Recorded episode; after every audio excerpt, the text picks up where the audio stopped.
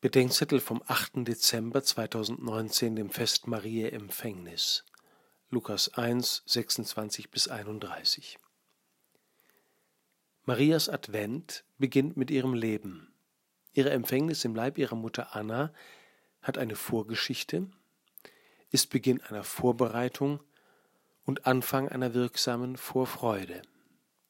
Wir haben eine durchwachsene Vorgeschichte, auch im Mutterleib ist die Welt kein ganz heiler Ort. Das Hineinverwobensein in eine Unheilsgeschichte, die uns das Ja zu Gott und seiner Güte schwer macht, nennt die Kirche Erbsünde. Die hat unser Leben, wie das unserer Vor- und Nachfahren, von Anfang an geprägt. Bei Maria macht Gott eine Ausnahme um unseretwillen. Mit dieser Ausnahme beginnt die Vorbereitung auf die Empfängnis Jesu.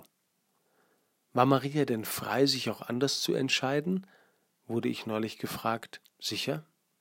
Gott hat Maria nicht irgendwie determiniert, willenlos gemacht oder rumgekriegt.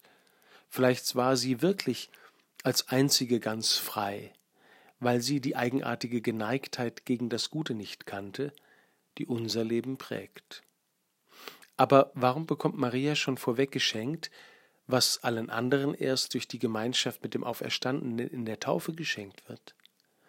Im Tagesgebet heißt es, die Bewahrung vor jeder Sünde sei Maria im Hinblick auf den Erlösertod Christi geschenkt worden. Ereignisse in unserem Leben haben immer eine Nachwirkung. Mitunter haben sie aber auch eine Vorwirkung. Am ehesten kennen wir das vielleicht von der Vorfreude, mit der das Ereignis, auf das wir uns freuen, irgendwie schon beginnt.